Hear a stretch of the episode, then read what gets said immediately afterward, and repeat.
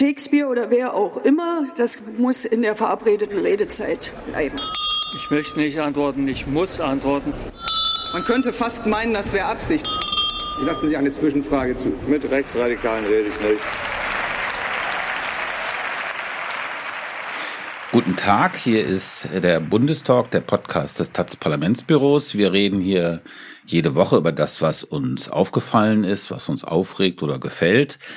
Und heute reden wir über etwas, was eigentlich alle angeht, nämlich Wirtschaft. Wir reden also über Inflation, wir reden über die gegenwärtige Krise und was es damit eigentlich auf sich hat. Ist das jetzt nur so eine kleine flüchtige Delle, wie man sie so kennt, oder ist das der Vorbote einer echten tiefen Krise?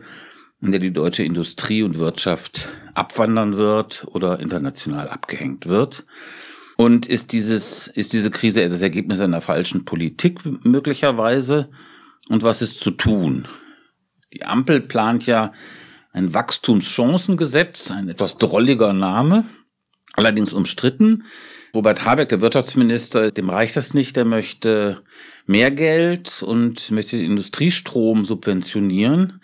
Auch darüber werden wir sprechen, ob das sinnvoll ist. Was ist mit der Schuldenbremse? Und dann wollen wir am Schluss auch noch fragen, ähm, wie steht es eigentlich mit dem großen Projekt der Ampel, nämlich dem klimaneutralen Umbau der deutschen Wirtschaft. Geht das schnell genug voran? Wie ist da der Stand? Also viele wichtige Fragen. Ich bin Stefan Reinecke. Ich äh, arbeite im Parlamentsbüro der Taz und bin zuständig für SPD und Linkspartei vor allen Dingen. Und bei mir sind heute Anja Krüger. Ich bin im Parlamentsbüro zuständig für die Themen Wirtschaft und Umwelt. Ja, Ulrike Herrmann, ich bin Wirtschaftsredakteurin bei der Taz. Und dann ist noch jemand bei uns, der jetzt nicht zur Taz gehört. Das ist nämlich Achim Truger. Achim, du bist Professor für äh, Sozioökonomie in Duisburg-Essen und seit fünf Jahren bei den sogenannten Wirtschaftsweisen. Sehr schön, dass du uns mit deiner Gegenwart beehrst, Achim. Hallo, ich freue mich. Fangen wir mit der Diagnose an. Was ist das für eine Krise? Die besteht im Grunde genommen aus einer Zahl, nämlich minus 0,3 Prozent. Das ist die Prognose für das, für die deutsche Wirtschaft. Die wird schrumpfen. Das ist ein Alleinstellungsmerkmal, weil die Wirtschaft in der EU, in Japan, in den USA wachsen wird. Also was für einen Charakter hat diese Krise? Diese Zahlen für ein Jahr am, am besten noch für Quartalswachstumsraten oder so, die jetzt international vergleichen und daraus dann irgendwelche Krisen- oder Nicht-Krisendiagnosen äh, zu ziehen, das halte ich für Unsinn. Aber ehrlich gesagt, wenn es jetzt eine Schrumpfung um minus 0,3, also um 0,3 ist, mhm. dann ist das, hört sich das erstmal wenig an. Es ist aber trotzdem eine tiefe Krise.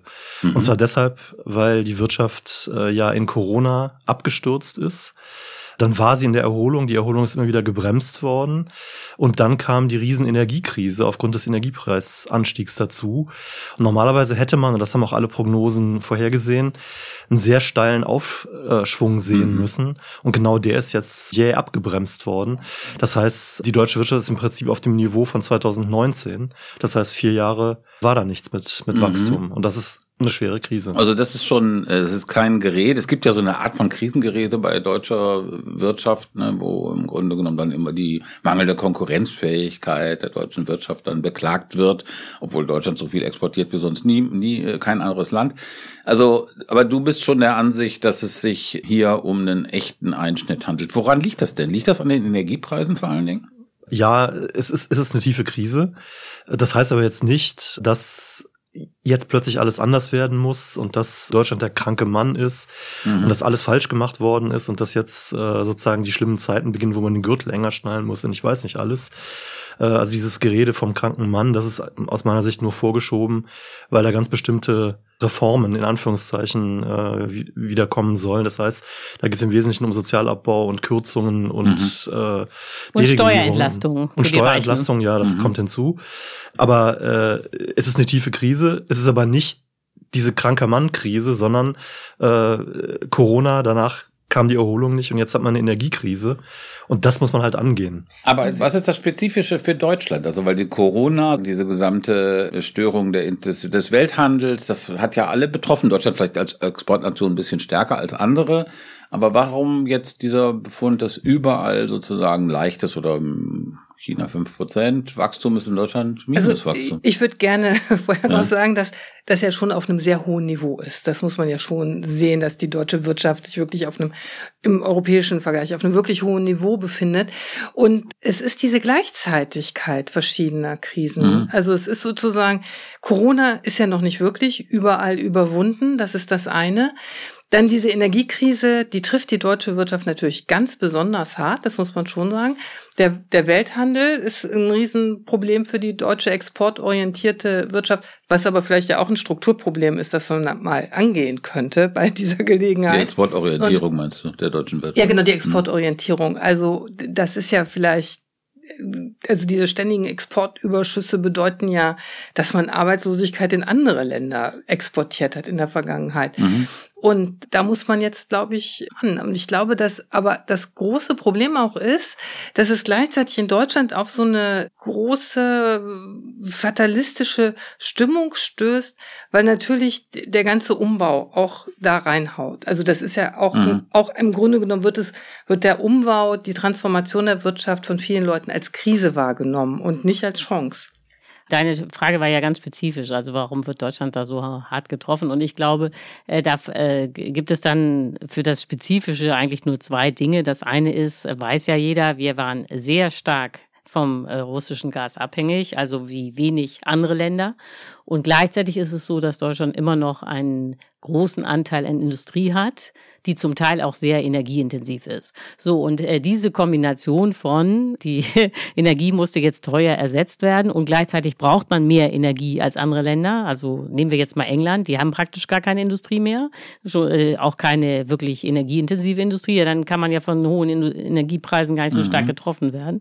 Und dann waren die natürlich auch gar nicht abhängig vom russischen Gas. So, und diese Kombination äh, macht es dann in Deutschland schwierig. Und dann gibt es ja noch das Problem, wie der Strommarkt organisiert ist, nämlich dass immer das teuerste Kraftwerk den Preis setzt. Und diese, vielleicht kann dazu ähm, Achim auch was sagen, also diese etwas äh, seltsame Marktgestaltung hat dann dazu geführt, dass nicht nur das Gas sehr teuer wurde, sondern auch der Strom.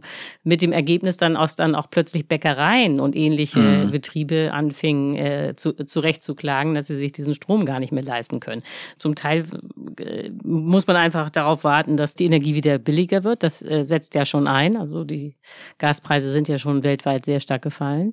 Und dann wüsste ich eben von Achim gerne, ob er vorschlagen würde, dass man diesen Marktmechanismus beim Strom verändert. Also dass man sagt, die Produzenten kriegen Kosten, Produktionskosten Kosten plus Marge, aber nicht, äh, ich produziere ganz billig Windkraft, aber jetzt kriege ich, äh, regnet hier der Gewinn bei mir rein, weil äh, die Gaskraftwerke so teuer produzieren und ich dann auch teuer verkaufen kann. Mhm. Ja, was sagst du dazu? Also ich meine, genau das hat ja dazu geführt, dass es dann die Debatte gab um Übergewinnsteuern und dass natürlich auch eine Strompreis- und eine Gaspreisbremse dann äh, mit entworfen wurden, weil dann die Preise so hochgegangen waren.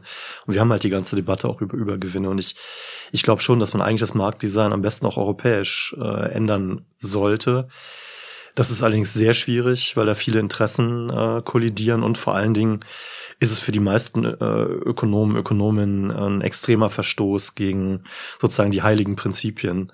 Und der das macht es der Marktwirtschaft und das macht es sehr schwierig, daran zu gehen. Aber tatsächlich ist es ja so, äh, es wünschen sich ja alle, auch jetzt mit Blick auf die Transformation, auch für die Industrie, niedrige Strompreise, äh, für die Verbraucherinnen und Verbraucher auch. Mhm. Und da spricht schon was dafür, dass man da auch ans, ans Marktdesign geht, aus Mhm. meiner Sicht. Kommen wir nochmal vom Strompreis einen kleinen Punkt zurück zu dem, was wir vorher hatten, also zu der, zu dem Charakter der Krise. Es gab so nach dem Beginn der Ukraine-Krise so die These, also dieses deutsche Modell fußte auf billiger Energie auf Russland und Exportmöglichkeiten nach China. Und beides ist jetzt im Grunde genommen entweder existiert es nicht mehr oder es ist fraglich geworden.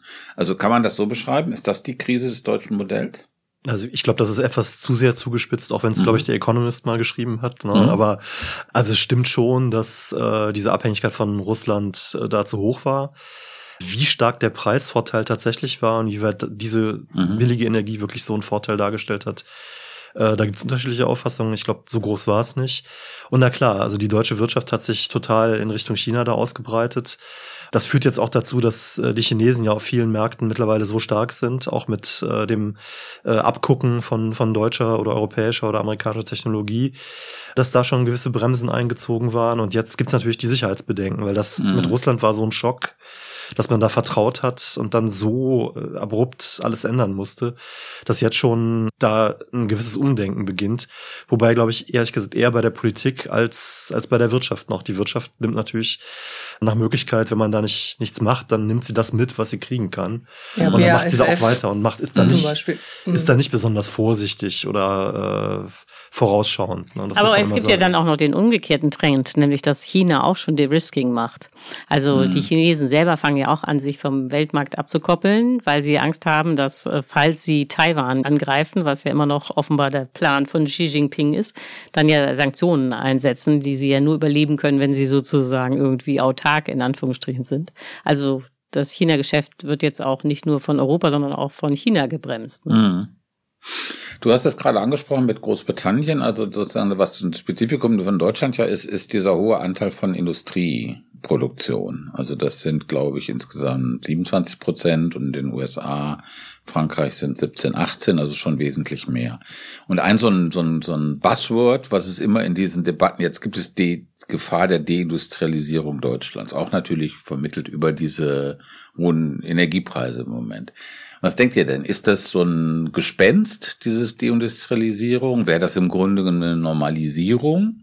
So ein bisschen gewissermaßen, wenn da bestimmte Industrien irgendwie einfach dahin abwandern, wo es billiger ist? Oder ist das was ganz Gefährliches? Es ist bestimmt nichts, was von heute auf morgen passiert. Aber ich glaube, langfristig muss man schon bestimmte Dinge äh, im Blick haben. Und es ist ja für Deutschland auch gar nicht so eine neue Erfahrung, weil es gab immer Branchen, die weggebrochen oder abgewandert sind. Und ja, da ist die Frage, ob äh, die, die Politik sich wirklich bewusst macht, was sie bewirkt, wenn sie zum Beispiel keinen Industriestrompreis mhm. hat, welche Branchen langfristig gehen. Also sicher nicht dieses Jahr oder nächstes Jahr, aber im nächsten Investitionszyklus durchaus. Mhm. Ja, das ist im Moment so, wie siehst du das, Achim, mit dem Industriestrompreis? Das ist ja so eine also Habeck will das, äh, ja. also er will sozusagen so energieintensive Industrien subventionieren. Vier Milliarden sind das so im Jahr, davon ungefähr die Rede. Ja, das kann schon, kann schon mehr werden. Ja. Wird, kann mehr werden, okay, ja. Ja, ja also ich meine, der Punkt ist jetzt, wenn man es beschreibt als Industriestrompreis und man möchte jetzt irgendwie den Strom subventionieren, dann ist das sicher nicht automatisch richtig, sondern das ist dann eher, muss man eher skeptisch sehen. Die Idee ist ja eigentlich, dass es ein Brückenstrompreis ist. Das mhm. heißt, es soll absehbar 2030 äh, hoffentlich äh, genügend regenerativ erzeugten Strom geben, der auch günstig ist. Und in der Zwischenzeit äh, hat man aber die Phase, wo das noch nicht so ist, wo die Preise dann noch hoch sind. Man geht davon aus, dass die Preise eben gerade für Strom höher sein werden als, als vor der Krise. So, und ähm, dann ist die Idee, man überbrückt praktisch diese Durststrecke. Mhm. Und äh, dann wäre das natürlich sehr sinnvoll, weil alle reden immer von der Notwendigkeit des Strukturwandels. Aber wenn eigentlich es regenerativ erzeugten Strom, Ökostrom gibt in fünf, sechs, sieben oder zehn Jahren und das dann konkurrenzfähig funktioniert, dann braucht es diesen Strukturwandel gar nicht, sondern äh, dann kann man ja so weitermachen im Wesentlichen. Und das heißt, man überbrückt eben nur.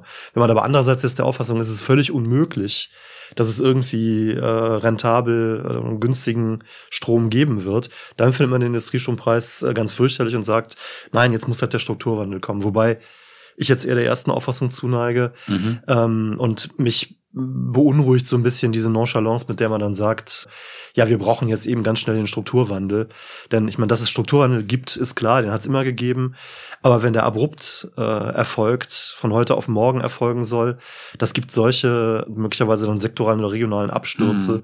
die immer krisenhaft sind. Und das ist, glaube ich, nicht etwas, was man jetzt nach diesen zwei Megakrisen mhm. noch oben drauf haben muss.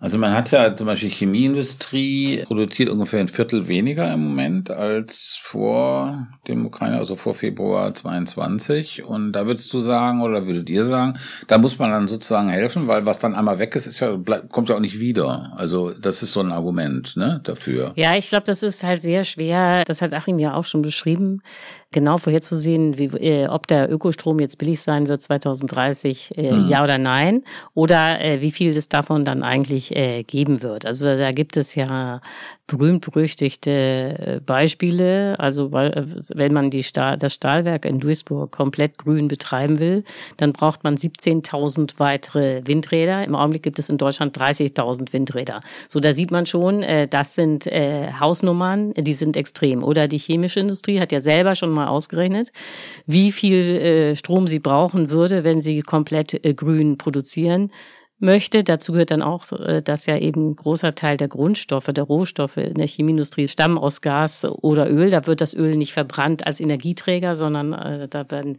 wird es gebraucht als Kohlenwasserstoff. So, und wenn man das alles auch grün herstellen will, der sogenannte mhm. grüne Nafta, dann ist man bei 685 Terawattstunden im Jahr und das ist mehr als heute Deutschland an Strom verbraucht. So, und da sieht man dann, äh, da kommt man an Grenzen. Also wird man diese Debatte kann man noch Aluminiumhütten in Deutschland haben, um jetzt mal so einen weiteren Energiefresser mhm. zu nehmen? Kann man die noch haben oder muss man die jetzt nach Namibia umsiedeln, weil da kann man Ökostrom äh, billig herstellen und die Nabi äh, und dort wird man sich vielleicht auch freuen, wenn eine Industrieanlage kommt. Äh, ich glaube, ähm, diese Debatten wird man irgendwann führen müssen. Aber das heißt nicht, dass man keinen Brückenstrom macht. Aber ich glaube nicht, dass man sagen kann, ach, wir machen Brückenstrom und dann wird das schon irgendwie. Ja, aber so, ja. sondern das muss man parallel machen. Aber ich meine, es ist ja schon eine Entscheidung. Jetzt nimm mal zum Beispiel Duisburg, das Stahlwerk. Ne? Das sind 13.000 Leute. Da muss man ja jetzt eine Entscheidung treffen. Also entweder man will das halten, dann muss man aber auch massiv subventionieren, weil so ein neuer Hochofen mit Wasserstoff, der kostet fast eine Milliarde. Und er muss diese ganze Infrastruktur her herbeischaffen. Also ist das sinnvoll, das zu tun? Oder soll man sagen, naja, dann geht es eben dahin, wo die Energie ist, also in Namibia oder in Schweden? Naja, auch, auch da wieder. Also es ist äh, leicht gesagt, dass es alles weggehen soll. Also natürlich mhm. wird es so sein, dass es werden nicht dieselben Betriebe und Unternehmen in zehn Jahren da sein wie heute. Das ist normal, dass sich das ändert. Aber dass man jetzt sehenden Auges äh, große Teile der Industrie gefährdet, oder nicht große Teile, aber doch erhebliche Teile, mhm. die auch regional konzentriert sind, das ist schon eine andere Geschichte. Und dann ist es ja auch so, dass die, die Verwundbarkeit, also strategische Verwundbarkeit deutlich geworden ist. Und man, man macht sich ja, man macht sich ja wohl zu Recht Gedanken, also irgendwo brauchen wir ja Stahl her. Ja. Und äh, dann zu sagen, ja, das kaufen wir jetzt halt in, in Asien oder mhm. ich weiß nicht wo, das ist ja auch nicht etwas, was, was total überzeugend ist. Das heißt, dass man das in Europa braucht. Und wenn in Europa, warum dann nicht auch in Deutschland? Mhm. Das ist schon klar. Und ich glaube, da haben sich auch die Argumente für eine Subventionierung verschoben. Ne? Das war sozusagen früher mal abstrakt. Als Altmaier damals mit seiner neuen industriepolitischen Strategie kam, da hat man gesagt, was, was will er denn? Also da waren mhm. auch wirklich komische Sachen dabei. Aber was man dann war sozusagen die Flot mehr oder weniger als Floskel, hat man gesagt, naja, also klar, wenn es strategisch wichtig ist oder verteidigungspolitisch, ne, dann kann man sowas machen. Klammer auf, äh, das war aber mehr so ein Argument, was man eigentlich gar nicht ernst genommen hat im, im Großen und Ganzen. Mhm. Äh, so, und jetzt plötzlich äh, hat sich das total verschoben. Und das bedeutet natürlich dann auch, dass man äh, als Staat dann mehr machen muss, als man vorher gemacht hätte. Das heißt jetzt nicht, dass in jedem Einzelfall alles immer richtig ist, aber es gibt schon eine Verschiebung hin dazu, dass man Stahlproduktion oder auch andere Grundstoffe möglicherweise im, im Inhalt äh, halten möchte. Oder jetzt auch die Chips, ne, die, die neu angesiedelt werden. Mit sehr, sehr viel Subventionen. Ne? Und ich meine, für Duisburg wäre das natürlich eine absolute Katastrophe. Das muss man jetzt mal sagen. Ne? Also es gibt bestimmte Regionen, du hast ja gerade angesprochen, Regionen, ja, ja also da äh, wenn man da so einfach so am Tisch so flächig drüber redet. Ich meine, wenn das weg wäre, dann bricht da halb Duisburg weg. Das muss man ja auch sehen. Gut, und das, das kann ich persönlich, muss ich auch natürlich sagen, nicht wollen. Mein, mein Lehrstuhl ist in Duisburg ja. äh, und ich sehe auch schon, was da, was Duisburg durchgemacht ja. hat. Äh, und das wäre dann eben so eine regional mhm. konzentrierte Katastrophe, die da, die da passieren. Mhm. Ja, da ist der alte Strukturwandel ja noch gar nicht genau. abgeschlossen. Ja. Also man sieht, in manchen Gegenden stehen noch die alten Industrieanlagen und es ist einfach äh, deprimierend. Genau. Mhm. Aber vielleicht, vielleicht noch mal ein Punkt. Jetzt, mhm. wir haben jetzt sofort über den Industriestrompreis gesprochen. Mhm. Das andere, das hat Ulrike jetzt so am, am Rande oder nicht am Rande, aber auch gesagt. Aber das wichtig ist natürlich, dass man äh, schaut, dass das mit den mit den regenerativen Energieträgern, dass das klappt. Das kann natürlich auch mit Wasserstoffimporten äh, oder sowas passieren. Also dass man dann äh, eben regenerative Energie mhm. ähm, importiert. Aber da ist die, äh, die ja. traurige Wahrheit, dass das so richtig teuer wird. Also es wurde ja jetzt ausgerechnet ja. und das ist dann bis zu 40 Mal so teuer wie die fossilen Varianten. Gut. Also ich glaube, wenn Leute hören, ach, dann importieren wir grünen Wasserstoff, dann denken die irgendwie, das sei billig. Nee, nee, hm. das ist wahnsinnig teuer. Okay. Und das gibt's ja. ja noch gar nicht. Nee, das also auch es nicht. Ist, es ist ja einfach nur ein Versprechen. Also ich glaube auch, da muss man schon sehr skeptisch sein, ob das funktioniert. Aber, Aber jetzt geht's ja erstmal darum, sozusagen, sich in die, überhaupt in, in die Lage zu versetzen, das irgendwann entscheiden zu können. Genau. Aber nochmal wichtig, also es ist jetzt nicht so, dass man nur über den Industriestrompreis spricht, mhm. mhm. sondern man muss jetzt wirklich massiv nicht nur sprechen, sondern man muss diesen Ausbau regenerativer Energieträger und Stromerzeuger muss man eben absolut massiv hinbekommen. Das ist jetzt das Aller, Allerwichtigste dann in der Situation. Mhm. Und der Industriestrompreis ergänzt das und ist dafür auch wichtig. Aber sozusagen, auch gerade wenn man jetzt Finanz Finanzrestriktionen unterliegt, dann sagen wir machen nur eins von beiden, das ist dann eben schlecht. Mhm. Man, muss, man muss schon beides machen. Mhm. Aber im Grunde genommen sagst du, eigentlich ist es ein sinnvolles Instrument. Ich meine, das ist ja die Perspektive. Jetzt mit allen Schwierigkeiten, Wasserstoffimport oder wie man sozusagen das genau hinkriegt, aber das ist ja die Perspektive, die Transformation. Und dafür bräuchte man im Grunde, ist, ist so eine, da ist es sinnvoll, Geld, vier Milliarden plus jedes Jahr, auszugeben dafür, lieber dafür, als für den Ausbau erneuerbarer Energien. Nee, genau nicht. Man darf es ja nicht gegeneinander stellen. Das ist ja mhm. genau, genau also der Punkt. Mhm. Aber man kann zum Beispiel auf sowas wie die Aktienrente verzichten oder so. Ja, gut. Die 10 Milliarden. Aber weiß, ja die F weiß die FDP das nee, aber es gibt ja schon, äh, es gibt ja schon genug Mittel dafür, mhm. wenn, wenn man sie mobilisieren will. Klar, das ist natürlich der Punkt. Wahrscheinlich reden wir viel zu sehr über irgendwelche Instrumente zur Finanzierung. Äh, wenn der Wille da wäre und man wirklich wüsste, was man wollte und sich darauf dann einigen könnte, äh, dann würde man die Instrumente finden. Aber so ist es leider so, dass sozusagen die Schere im Kopf Schuldenbremse auf keinen Fall irgendwie steuern mhm. und am besten noch Steuern senken. Das führt natürlich dazu, dass bei all diesen Projekten eine große Knappheit drin ist. Mhm. Und deshalb äh, ist die Politik auch, hat dann natürlich Hemmungen, äh, irgendetwas lautstark zu fordern, wofür es am Ende keine Finanzierung gibt, wo mhm. man dann äh, strandet. Aber das macht die Aussichten ja eher schlecht ja, da muss halt was passieren. Mhm. Ne? Da muss was passieren. Also das, was jetzt passieren wird, ist ja, dass die Ampel dieses Wachstumschancengesetz da, ähm, also das ist ja Lindners Baby eher, ne, aber abgesegnet, glaube ich, von SPD und Grünen. Das ist, hat so einen Umfang von sechs bis sieben Milliarden und ich habe es mir heute nochmal angeguckt, besteht aus unglaublich vielen Details, die man jetzt auch hier gar nicht referieren will. Ein Kernpunkt sind, glaube ich, schon verbesserte Abschreibungen für die Unternehmen Verbesserte Abschreibung für die Unternehmen heißt, dass das den Effekt haben soll, dass die mehr investieren. Und ist aber relativ klein mit sechs bis sieben Milliarden, oder? Wie sehen naja, und was ich daran schwierig finde, ist, aber das ist ja immer so, das ist ja dann auch so ungerichtet. Nicht jeder kriegt das. Also das ist so ein bisschen wie äh, jeder kriegt die Wärmepumpe subventioniert, auch wenn er äh, Villenbesitzer ist und das Geld selber hätte. Oder jeder kriegt einen Tankrabatt. Also ich meine, es ist immer diese gleiche mhm. Masche. Man macht äh, Gießkanne. Jeder kriegt das. Und das ist, ich glaube, das, diesen Ansatz können wir uns aber nicht mehr leisten. Also eben weil es, weil die Mittel knapp sind, müsste man irgendwann mal dazu kommen, Entscheidungen zu fällen, wer jetzt eigentlich Abschreibungsregeln hat und wer nicht. Das tra äh, mhm. traut sich aber die Regierung nicht. Äh, und die FDP will immer, dass alle alles kriegen, weil äh, mit diesem Gießkannenprinzip ja ihre Klientel auf jeden Fall bedient wird. So, und das ist wahnsinnig teuer. Und was wäre jetzt das, was man genau in dieser Krise, die wir vorhin so ein bisschen skizziert haben, tun müsste?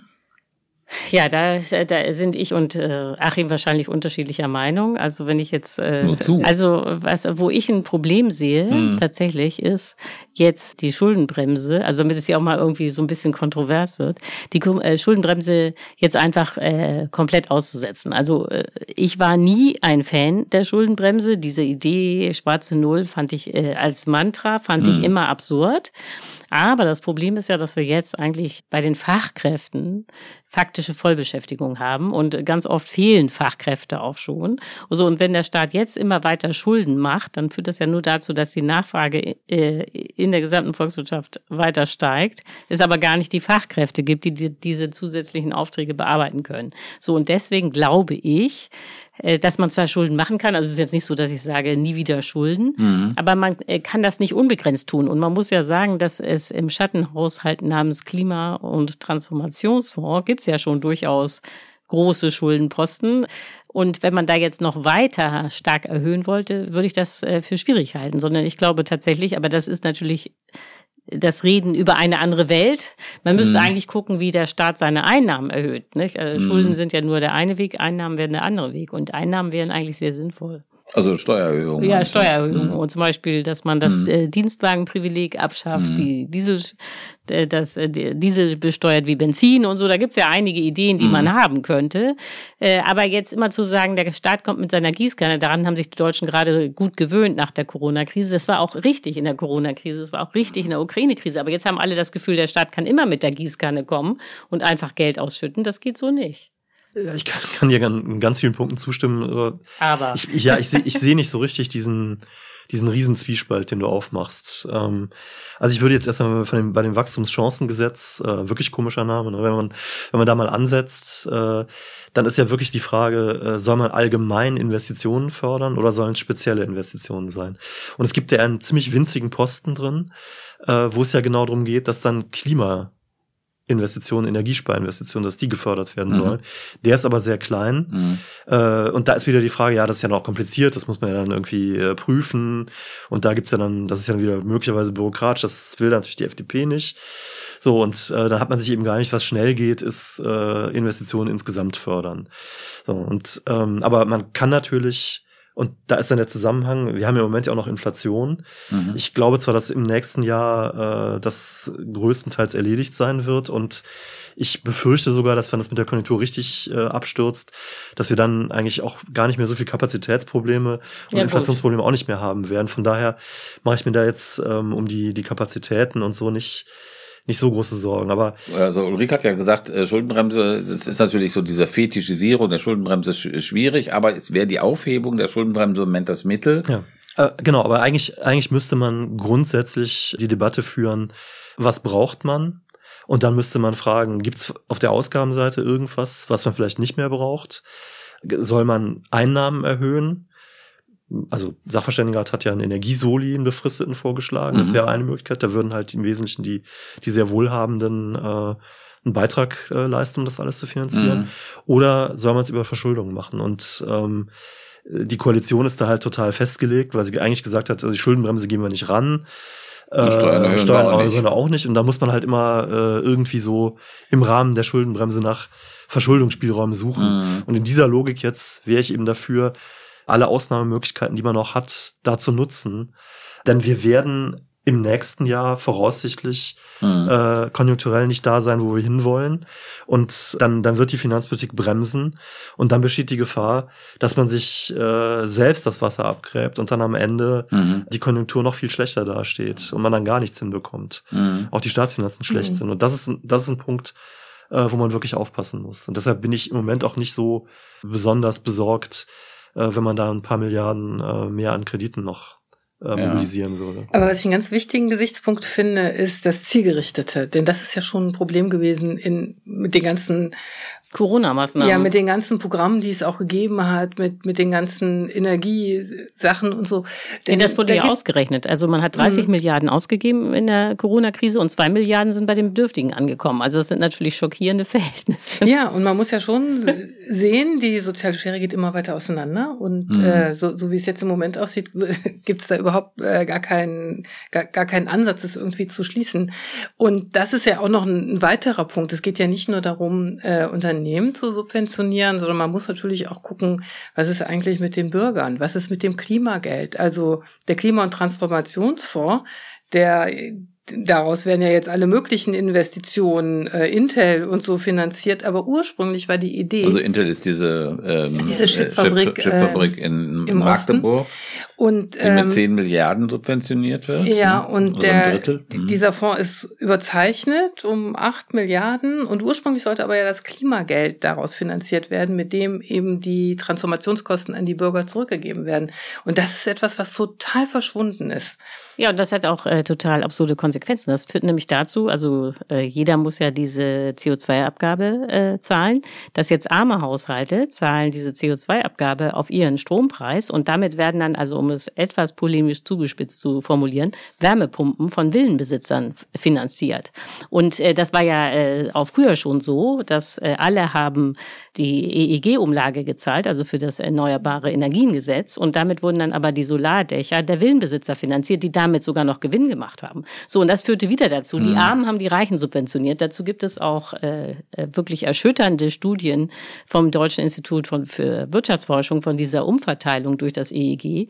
Und das hat natürlich äh, dann äh, die katastrophale Folge, dass äh, die Unterschichten völlig zu Recht das Gefühl haben, dass jede Art von Klimaschutz Mhm. nur das Ziel hat, sie zu plündern, damit andere Leute dann mit ihrem E-Auto fahren können oder so weiter. Und äh, davon muss man ganz dringend weg. Und stattdessen läuft das jetzt mit dem Klimatransformationsfonds und den Wärmepumpen und so schon wieder so. So, und äh, ich, ich kann äh, das verstehen, dass die Grünen denken, Hauptsache die Wärmepumpe kommt jetzt mal in Gang, egal wie. Aber äh, die politischen Kosten sind extrem hoch und führen direkt zu AfD-Stimmen. Und zwar Mhm. ohne weitere Umwege. So, und äh, da fehlt irgendwie die Selbstkritik. Und das mit, mit dem, mit dem Klima- und Transformationsfonds, dass der praktisch aus dem CO2-Preis Einnahmen gespeist wird, das hat die Große Koalition Mhm. noch äh, so beschlossen. Und im Grunde genommen war immer, wenn über den, über das Klimageld gesprochen wurde, ne, diese Pro-Kopf-Rückgabe, Mhm. äh, die ja dann sozial dazu führt, dass eigentlich wirklich von, von oben nach unten umverteilt Ja, genau, wird. die Unterschiede. Äh, das wäre also positiv, ne? Mhm. weil, die, weil die deutlich mehr eben an Energie Genau. verbrauchen, im Schnitt die Reichen als die, als die Armen und dann geht es dann pro Genau. Kopf dann äh, verteilt es um.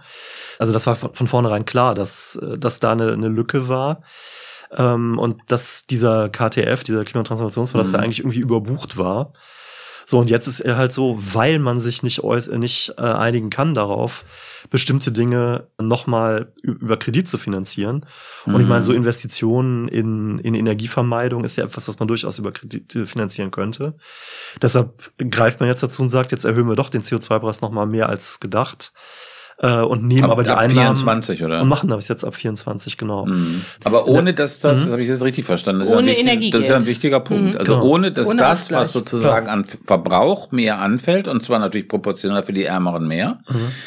im Vergleich zu deren Einkommen, ohne dass die das zurückbekommen über das Klimageld. Aber das Ja. ist ja dann ein totaler Konstruktionsfehler dieser Ja. ganzen Energiewende. Nee, es ist, äh, und das wird immer, ja, und die, die politischen Folgen hat man dann ja mit der AfD, nicht? Weil die, äh, äh, die Unterschichten haben das Gefühl, Klimapolitik, das ist für die Reichen und die bedienen sich da. Mein letzter Stand ist, aber ich weiß gar nicht, ob das noch aktuell ist, dass das Klimageld dann 2025 eingeführt werden soll oder ist das auch schon geknickt? Das kann ja nicht, weil der Klimatransformationsfonds Hat kein Geld, der, ja. geht ja bis sieben und der ist äh, aus, ausgeplant bis 27 Mhm.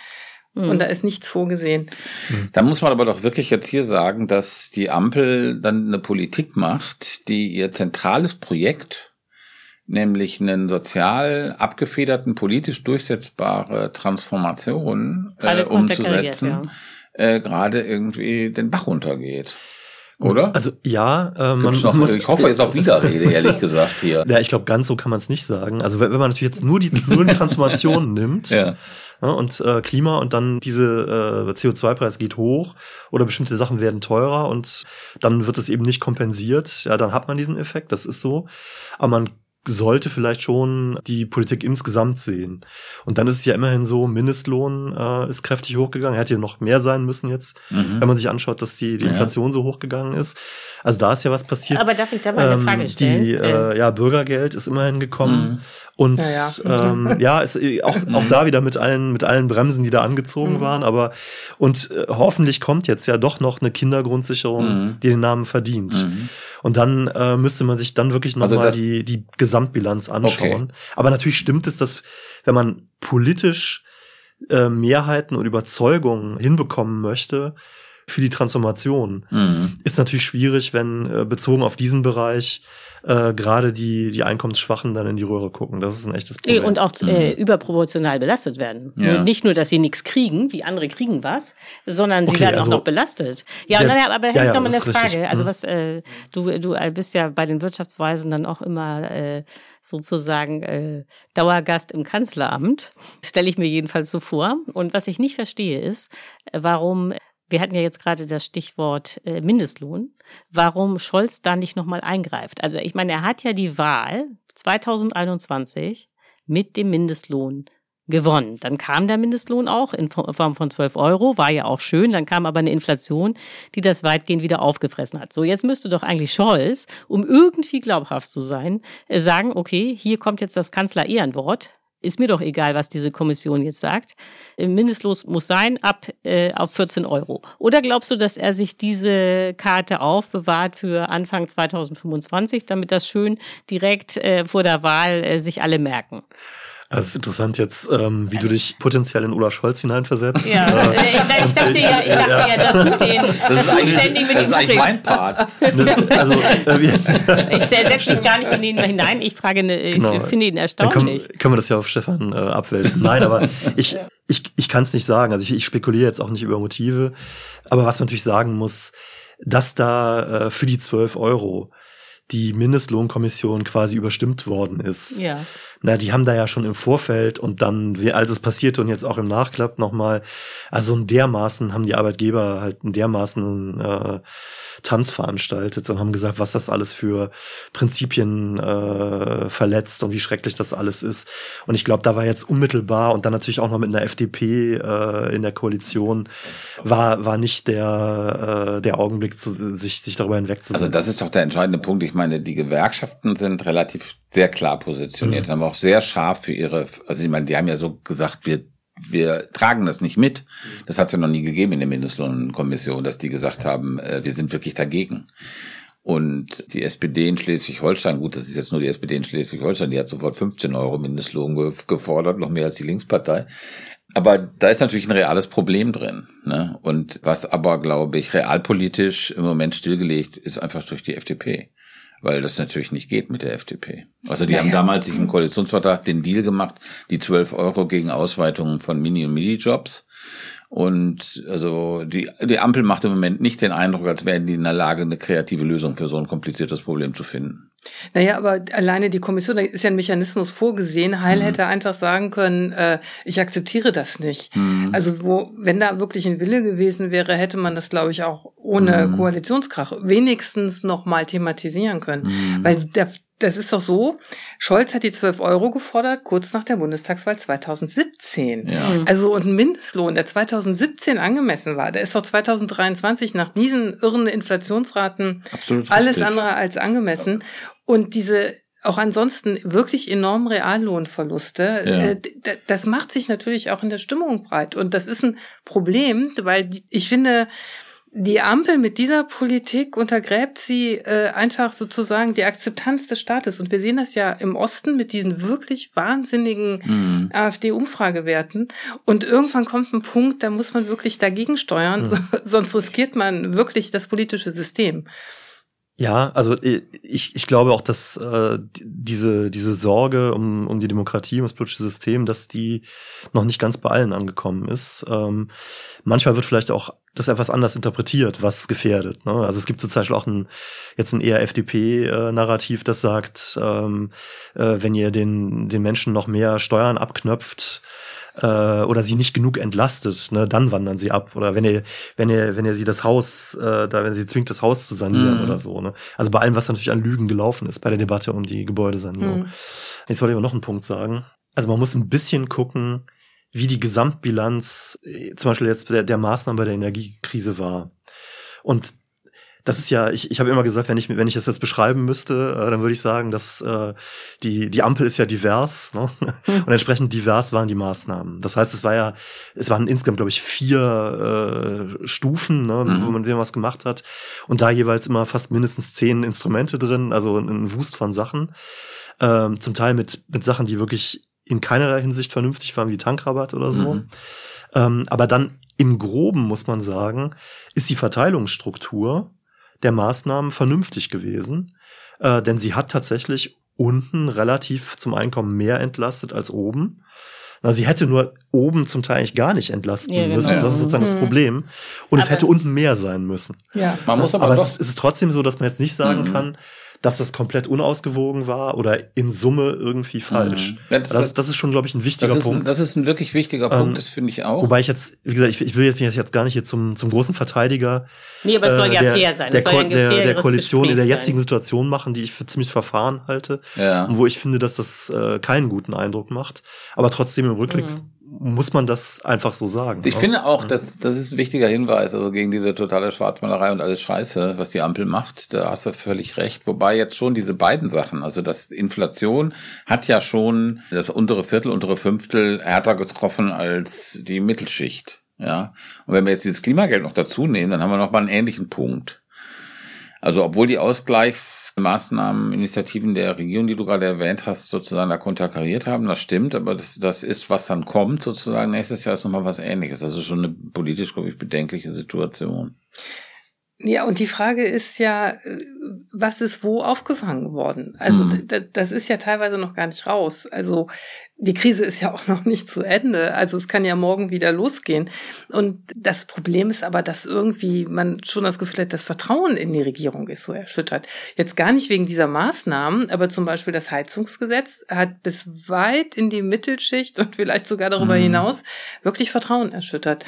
Einfach äh, dieses, die, dieser dieses Gefühl, ja, es wird umgebaut, es passiert etwas, aber sozusagen auf Kosten der Leute, die es sich eigentlich nicht leisten können, während man einfach die Reichen in Ruhe lässt. Und so ist es ja auch. Vielleicht nochmal, um Ulrike jetzt nachträglich noch etwas mehr Recht zu geben. Oh, oder höre ich was immer diese, gerne.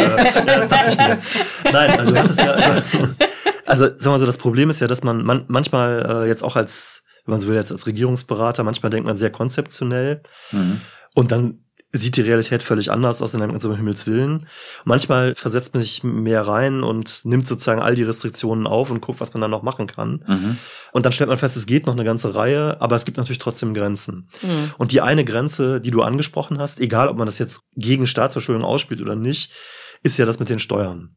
Und da muss man halt sagen, die letzten 15 Jahre ähm, oder seit eigentlich seit 2000 oder noch länger, die letzten 20 Jahre Mhm. ist ja über Steuern eigentlich massiv zugunsten der Reichen und der Unternehmen umverteilt worden. Vor allem Ja. durch Rot-Grün. Äh, ja. genau. Ja. Und die Mhm. Einkommensverteilung hat damals, also insbesondere Mhm. von äh, Ende neun, also Ende des letzten Jahrhunderts bis bis 2005 so doch einen erheblichen äh, Sch Schlag abbekommen. Das heißt, die ist sehr ungleich, viel ungleicher Mhm. geworden als vorher.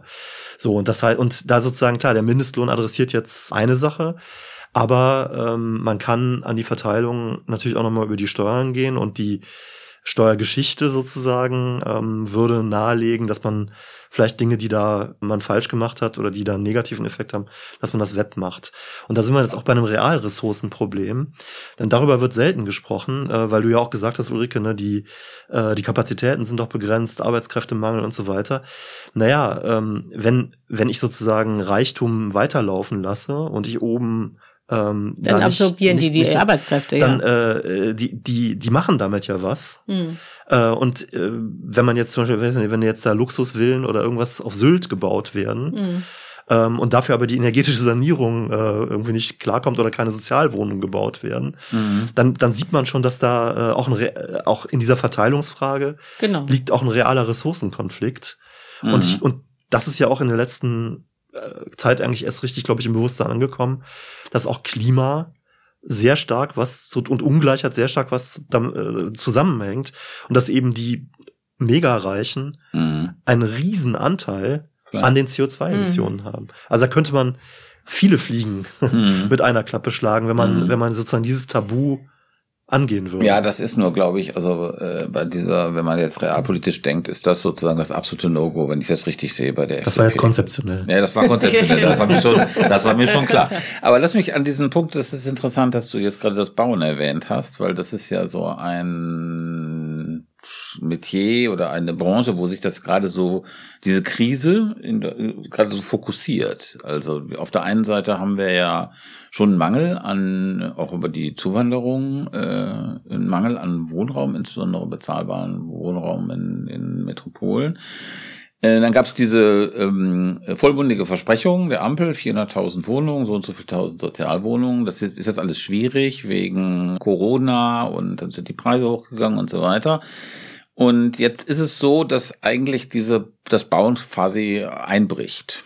Also es gab jetzt so eine Zahl, dass fast 20 Prozent aller Bauvorhaben storniert worden sind, wegen den gestiegenen Bauzinsen natürlich, weil die Leute da irgendwie sich verkalkuliert haben.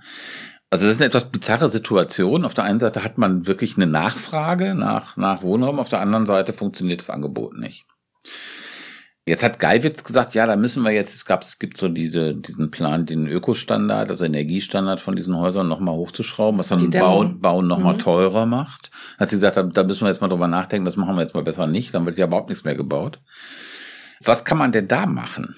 Also, wenn man sich überlegt, wie kann man diesen, diese echt ja sehr komplizierte Situation, kann man die von Regierungsseite mit staatlichen Mitteln, kann man da irgendwas dran löten? Dann muss man einfach sagen, shit happens, dann müssen wir halt warten, bis die Sachen wieder billiger werden. Also ich glaube, das Problem ist, äh, das ist äh, hinreichend erforscht, dass man eigentlich durch äh, Neubau nicht wirklich die Probleme löst, weil es dann so ist, dass eben auch pro Kopf die Quadratmeterzahl weiter zunimmt.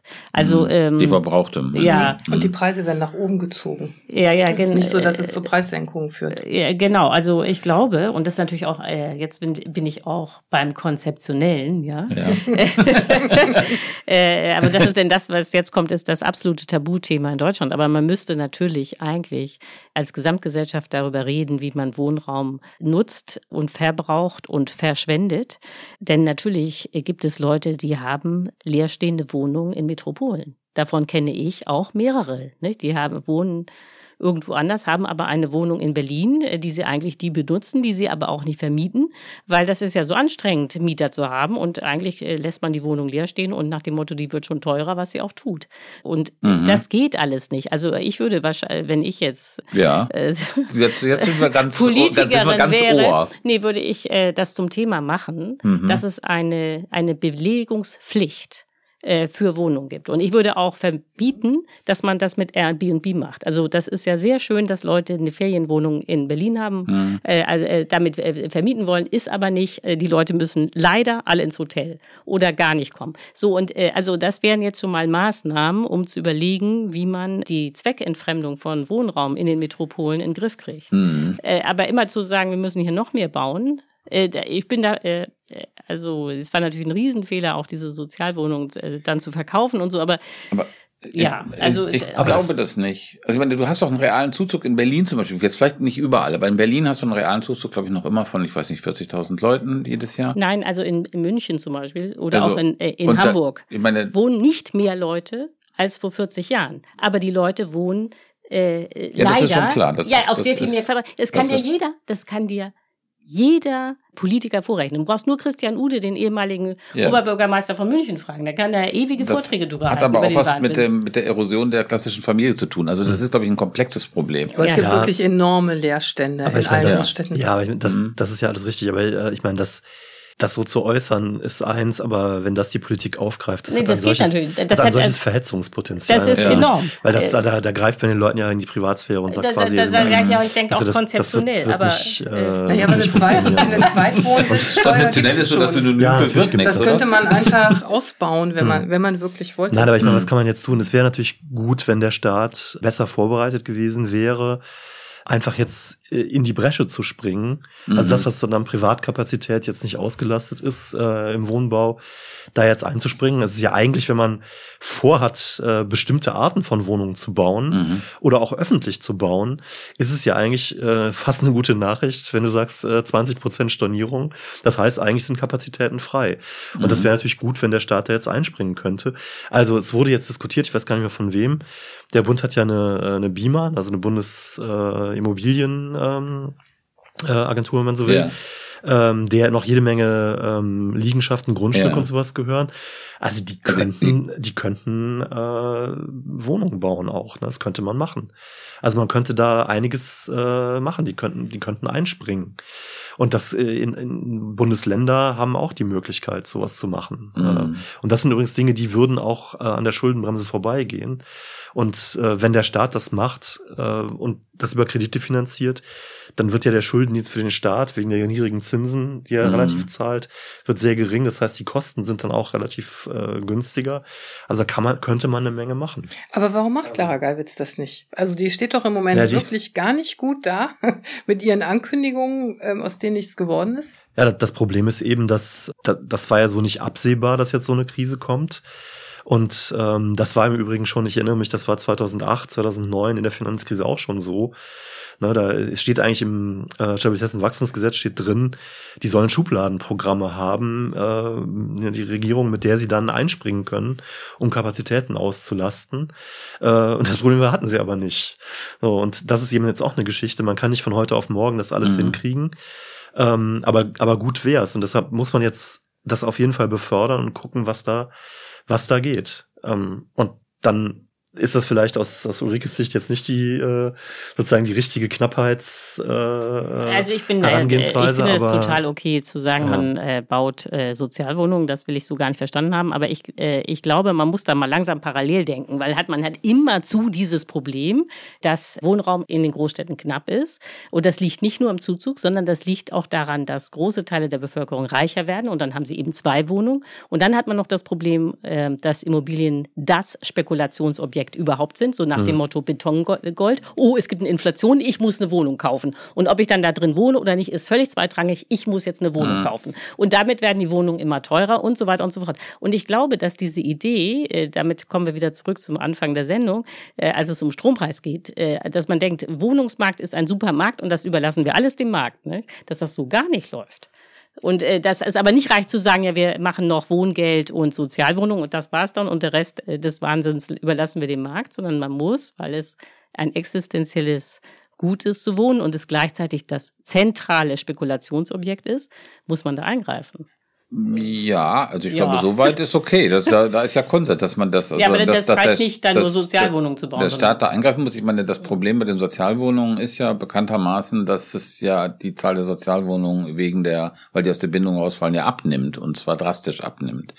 Und deswegen hast du halt wirklich ein soziales Problem, dass Leute, die im Grunde normale Jobs haben, sich in so einer Stadt wie Berlin innerhalb des S-Bahn-Rings eigentlich keine Miete mehr leisten können. Und das ist natürlich ein riesiges gesellschaftliches Problem. Natürlich muss der Staat da eingreifen und zwar finde ich doch bei naheliegenderweise durch den Bau von finanzierbarem Wohnraum. Naja, und äh, durch Regulierung. Hm, und das, das, ist ja gar nicht Punkt. so neu. Also Adenauer hat das gemacht in den 50er Jahren. Hm. Also, weil da gab es ja noch viel weniger hm. Wohnungen, also im Verhältnis als, als hm. heute. Das sind ja alles Instrumente, die funktionieren und hm. äh, da könnte man einfach auch mal ein bisschen Fantasie entwickeln, um äh, zu versuchen, tatsächlich den Wohnraum bezahlbar zu machen und anders zu verteilen. Weil ich glaube auch, es ist eigentlich eine Verteilungsfrage. Also wir haben hier 50 Quadratmeter pro Person und das sind nur die bewohnten Wohnungen. Dann gibt's mhm. noch in Deutschland 1,5 Millionen Wohnungen, die leer stehen, weil sie nicht an der richtigen Stelle sind. So, also äh, man kann jetzt nicht sagen, dass hier irgendwie Wohnraum fehlen würde, sondern er ist wirklich nur gnadenlos falsch verteilt. Ja. Mhm. Hm. Aber bauen, bauen, bauen klingt immer besser. Ja, das stimmt. ja gut, das ist jetzt diese, ähm, also diese reine Idee von von bauen oder noch teuer bauen, das ist ja doch relativ klar. Äh, ja, und fürs das Klima so eine, ist das gar nicht dass gut. Dass das eine ideologische Konstruktion ist und fürs Klima ist es katastrophal. Also dieses permanente Bauen und dieses permanente Abreißen von relativ neuen Bauten, was es ja auch schon gibt. Also wenn man sich mal anguckt, was jetzt sozusagen in den 90ern in Berlin neu gebaut worden ist, was schon wieder ab, abgerissen werden soll, ja das ist ja auch ökologisch katastrophal. Vielleicht auch nochmal eine Ergänzung, das ist jetzt auch äh, sehr grundlegend. Aber das, das auch konzeptionell. Ja, das ist sogar noch mehr als konzeptionell. Das ist einfach sehr grundlegend. Aber das ist eigentlich das, was du die ganze Zeit machst, Ulrike. Ach so, okay. Äh, es ist alles wahnsinnig kompliziert. Ich glaube, es ist aber trotzdem gut, dass wir, wir vielleicht jetzt wieder beginnen, äh, darüber zu diskutieren, was eigentlich Wohlstand ausmacht äh, und was wichtige Bedürfnisse sind. Mhm. Das hat man ja eine Zeit lang komplett ausgeblendet. Aber weil du das eben gesagt hast, äh, Rike, mit dem, äh, also Wohnen, das ist halt ein existenzielles Gut, äh, das, das brauchen die Menschen. Bei Corona hat man es bei der Gesundheit nochmal besonders gesehen, wie wichtig das ist. Und bei Energie geht's eben auch äh, darum, mhm. ob man friert oder nicht. Ähm, und das, das sind Dinge. Und eigentlich ist das eine Chance, finde ich, darüber nachzudenken und sich zu überlegen, äh, Gesellschaften müssen da konkrete Lösungen für finden und äh, darüber gar nicht mehr nachzudenken, den Markt alles Mögliche machen zu lassen und dann letztlich sozusagen das Bedürfnis, nehmen wir jetzt einen plakativen russischen Oligarchen, der in Berlin unbedingt äh, ein Haus kaufen möchte oder eine Wohnung, äh, dass das jetzt ähm, wichtiger sein soll als eine Sozialwohnung oder so. Das, das ist, glaube ich, von der Prioritätensetzung her ein Problem. Und ich glaube, dass auch im Zuge der Transformation man sich solche Fragen immer, äh, mhm. immer öfter wird und, und intensiver wird stellen müssen. Das ist ja auch so eine Frage jetzt, äh, Also äh, soll soll jetzt äh, ist es jetzt effizient oder toll, dass man sagt, ähm, die, die Leute sollen noch machen können, was sie wollen, und dann müssen sie halt den CO2-Preis entrichten. Und das heißt dann, dass quasi äh, äh, eine Einheit CO2, ähm, die von einem Rennwagenfahrer, der mhm. mit 300 über die Autobahn brettert, ähm, ausgestoßen wird. Die soll also jetzt gleich, gleich bedeutend, gleich wertvoll sein wie eine, die vielleicht im Krankenhaus zum Heizen oder zum, äh, mhm. zu, für die, für die Intensivstation verwendet wird. Ne? Da, da läuft ja irgendwas von der, von der Bewertung von den Wertmaßstäben schief. Und ich glaube, diese Fragen, die stecken alle auch dahinter und die machen das eben so schwierig. Aber die werden ja, ja, genau nicht gestellt. Und das ist ja, das, das ist ja das große Problem, dass der Umbau mhm. vorangetrieben wird, was ja auch richtig ist, aber die Abfederung nicht direkt mitgedacht wird. Und äh, wenn das der Fall ist, dann wird das scheitern, weil es einfach gesellschaftlich nicht durchsetzbar ist.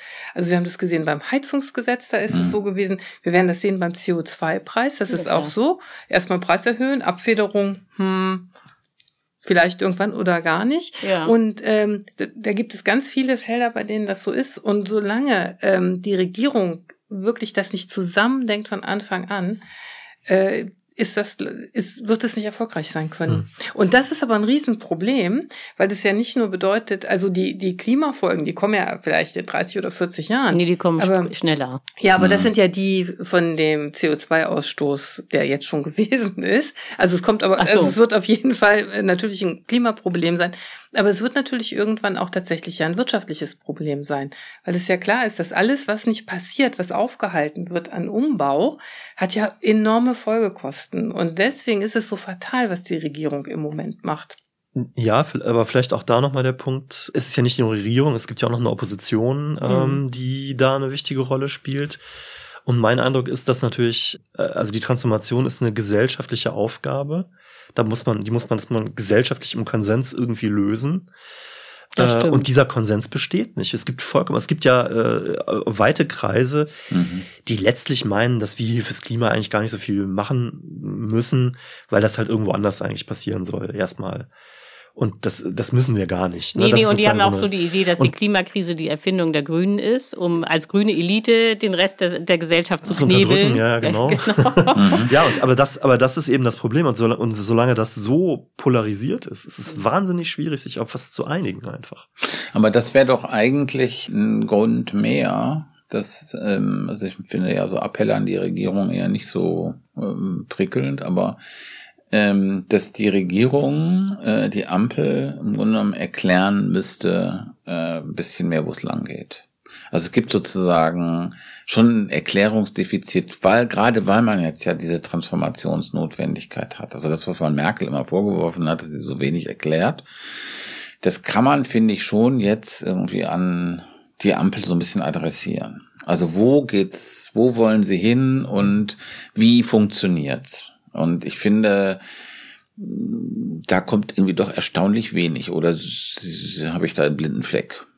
Ich würde sagen, es ist vor allen Dingen die Aufgabe des Klimakanzlers, des selbsternannten und der, und der SPD, weil die groß ist und viel hinter sich versammelt und die hätte auch die Kraft, da irgendwie voranzugehen. Na, dass die SPD Aber, groß ist, das ist, glaube ich, naja, eine Frage. Verhältnis jetzt zu den anderen beiden äh, mhm. Koalitionspartnern. Und das, das mhm. ist schon fatal, dass, dass da überhaupt gar keine Idee rüberspringt. Also, mhm. Also, dass es nicht sowas gibt wie eine, ich will jetzt gar nicht mal sagen, konkrete Utopie oder Vision oder sowas. Mhm. Konzept. Ähm, Konzeptplan. Also man hat nicht das Gefühl, dass es das gibt. Und das ist wirklich ein mhm. Und ich glaube, das Problem. ist, äh, das hatten wir ja schon, aber es ist jetzt nochmal die andere, also sozusagen nochmal die parteipolitische Betrachtung. Also wir hatten ja vorhin schon festgestellt, man macht da immer Klimaschutz, aber es fehlt der soziale Ausgleich. Und eigentlich wäre das natürlich die Aufgabe der Sozialdemokratie. Die sind ja eigentlich die Partei äh, der sozialen Mitte und des sozialen Ausgleichs, äh, während man sagen kann, die Grünen haben die Aufgabe, mhm. da den Klimaschutz irgendwie konzeptionell zu machen. Aber aber äh, sie werden, äh, und die, äh, die Grünen machen auch immer äh, ja Klimaprogramme, aber sie werden eben sozialpolitisch nicht von der SPD ergänzt. Und das ist eigentlich erstaunlich. Und vorhin hatten wir äh, das Thema äh, Mindestlohn. Das zeigt vielleicht noch am krassesten, dass irgendwie der ähm, SPD der soziale Kompass äh, komplett abhanden gekommen ist. Sie machen Wahlkampf mit dem Mindestlohn und dann hat man von dem Thema nie wieder gehört. Und äh, dieser, das, also sogar ein Symbolthema wie Mindestlohn verpennt wird zeigt sich dann in, der Klimapolitik nochmal, weil sie da den sozialen Ausgleich eben auch nicht einfordern oder thematisieren und so weiter. Ja, mhm. und dann, äh, naja, ja, und das, es ist nicht ganz fair, finde ich. Also, da, ja, ich, ich würde, ich würde einen, einen Schritt, kann man nicht sagen. einen Schritt zurückgehen. Ja, also, wenn man sich höher sein, als er jetzt ist. Na, das ist ja, ist ja richtig. Aber sozusagen, dass, ähm, das, das jetzt sozusagen wieder ähm, zu einem politischen Punkt zu machen, also so einen ähnlichen Schritt zu machen wie bei der Erhöhung von 10,40 da auf 12, mhm. das würde natürlich einen riesen Koalitionskrach geben. Man muss auch sagen, dass natürlich die SPD, also Klingbeil zum Beispiel gesagt hat, wir wollen den höheren Mindestlohn, ja. Und aber in der Regierung geht's natürlich nicht. Also ne, die SPD hat das ja selber thematisiert. Es ist ja nicht so, dass die gesagt haben, ach so, 12 Euro reicht doch. Das, das stimmt ja nicht. Ja, Hubertus Heil ist zum Beispiel massiv kritisiert worden, als er, bevor die Mindestlohnkommission äh, was gesagt genau. hat, als er gesagt hat, also er stellt sich schon vor, dass es eine kräftige Mindestlohnanhebung ja. geben muss. Und da wurde gesagt, also das, das darf er eigentlich ja gar nicht, er muss er sich raushalten und die Kommission ist unabhängig und ich, ich weiß nicht was alles. Ähm, das waren schon recht eindeutige Zeichen. Aber es ist halt politisch tatsächlich mhm. äh, nicht so einfach. Also ich finde auch die SPD-Versteher-Fraktion musste ja nochmal zu Wort kommen. Was heißt Versteher? Nein, aber da, trotzdem, trotzdem ist es so, dass der Mindestlohn mhm. deutlich stärker hätte steigen müssen als, als, als jetzt aber, da ange. Aber was ist das so ein bisschen seltsam? Ja. Also das finde ich jetzt schon auch äh, seltsam. Also die, äh, die FDP hat gesagt, keine Steuererhöhung, ja. Was kommt? Keine Steuererhöhung. Die SPD macht Wahlkampf nur mit einem Thema, Mindestlohn. So, aber da traut sie sich dann nicht, der FDP zu sagen, wisst ihr was? Der Mindestlohn ist unser zentrales Wahlkampfversprechen. Der wird jetzt angehoben. Und wenn ihr das nicht mittragt, dann könnt ihr euch wohl anders eine Koalition suchen. Weißt du, das, das würde ja, also weißt du, wenn man das beim Thema Mindestlohn macht, weil das war das Wahlkampfthema, ist das doch was anderes, als wenn man jetzt ständig die Karte zückt, die man da als Kanzler zücken kann die Richtlinienkompetenz, weil ich glaube, da würde die FDP tatsächlich einknicken, weil nämlich die Mehrheit der Bevölkerung das gut finden würde. Es ist mhm. nicht so, mhm. dass die Mehrheit der Bevölkerung findet, dass der Mindestlohn ganz niedrig sein muss. Nein, nein, das war auch der Grund, warum. Da würde auch die äh, CDU äh, die Klappe halten, weil nämlich viele ihrer Wähler das auch gut finden. Nein, nein, es gab ja auch eine Mehrheit, glaube ich, unter der FDP-Anhängerschaft, die für diese 12 Euro Mindestlohn dann war. Mhm. Ne? Also das ist, da hast du schon recht. Also, also da wäre da wäre vielleicht ein politisches Fenster gewesen, was man mehr hätte bewegen können von Seiten der Regierung. Regierungs-SPD, da gebe ich dir schon recht. Ja, zumindest hätte man es mal probieren können. Das, das ist schon richtig. Hm. Vielleicht kommen wir jetzt so ein bisschen zum Ende und mich würde schon noch interessieren, äh, so als Schlussfrage, also das ist ein eher skeptisches Bild sozusagen der Ampelpolitik, das wir hier überraschenderweise entwickelt haben.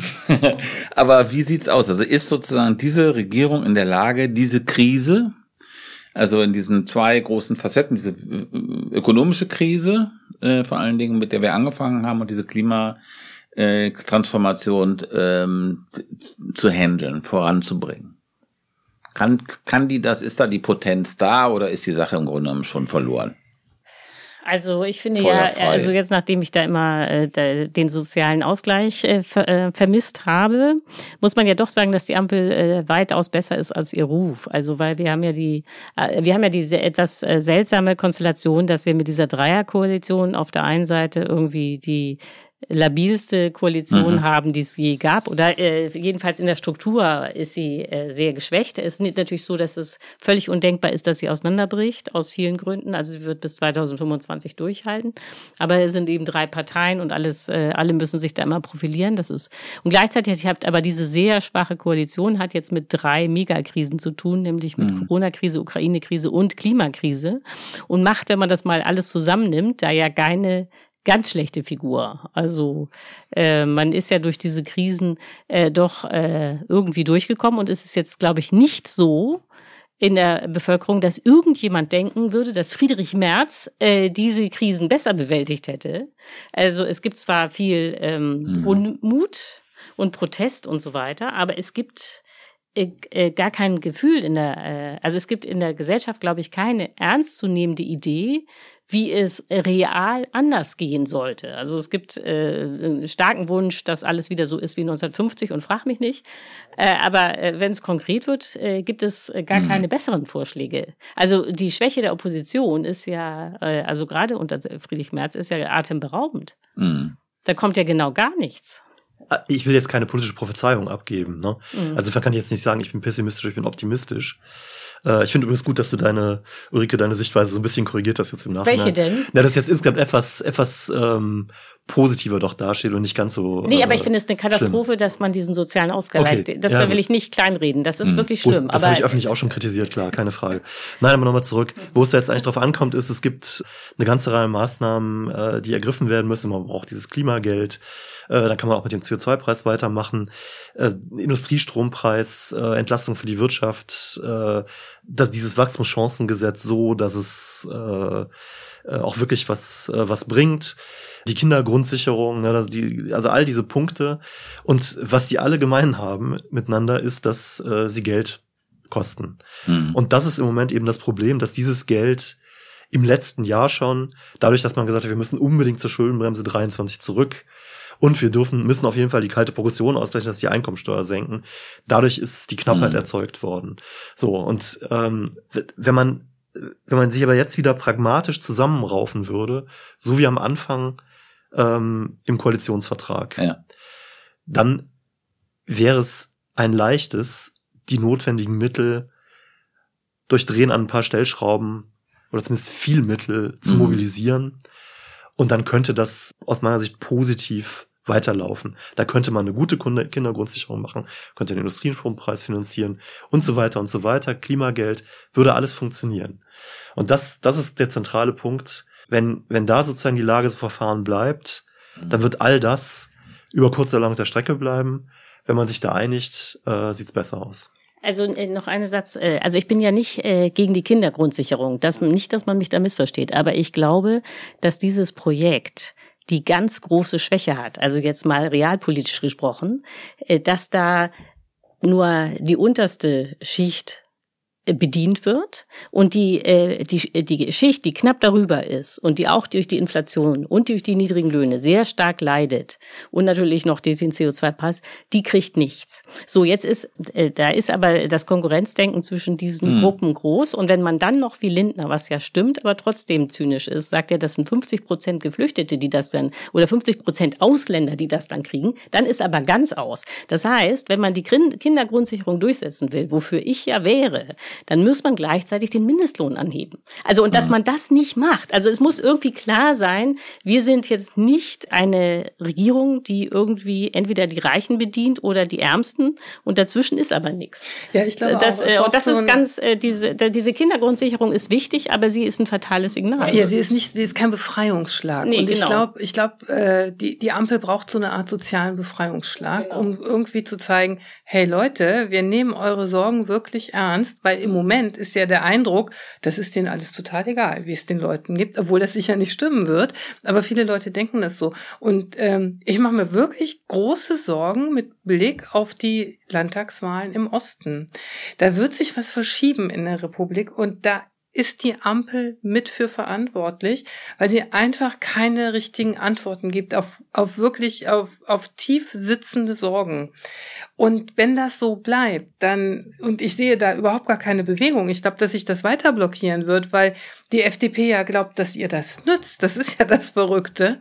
Und äh, die, die Grünen so konstruktiv sind, bis jetzt auf Frau Paus. Ich finde es toll, dass sie gesagt hat, so Leute, jetzt ist mal Schluss.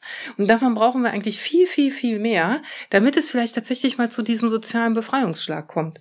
Hm. Naja, also hm, es ist ein komplexes Problem. Also, aber ich glaube, dass Achim, du hast schon, das leuchtet mir ein. Also am Anfang gab es ja einen anderen Spirit in dieser Ampel, ne, mhm. in dem Koalitionsvertrag. Ne? Ja, da gab's ja, gab's da, ne? äh, in, na, da gab es eben ja. so diese Idee, Give and Take und alle haben was davon. Ja, und das ist ja im Grunde genommen doch in, unter diesem, in der Tat, unter diesem Druck von diesen enormen Krisen, ja, die diese Regierung in den letzten zwei Jahren hatte, mhm. ist das im Grunde genommen. Ja. War das denn wirklich Pragmatismus oder war das nicht sozusagen so eine Art, ja, Kriegs, Kriegsstarre? Also, dass im Grunde genommen alle sich angesichts des Krieges ähm, gar, gar nicht, äh, dass sie gar nicht anders konnten, als sich zusammen zu nee, beim, beim Koalitionsvertrag äh, war ja von Krieg nichts zu sehen. Naja, also, aber der äh, bedeutete sich ja durchaus an. Man weiß, dass äh, Habeck ab Weihnachten wusste, dass es äh, zu, de, zu dem Überfall kommt. Ja, ja. Nee, das glaube ich nicht, Also das dass, ich dass nicht, damals also- schon alle davon ausgegangen ist. Aber ähm, also so ein bisschen von diesem Spirit, der da war, also dass man irgendwie was Gemeinsames herstellen kann und dass man sich nicht nur gegenseitig bekämpft.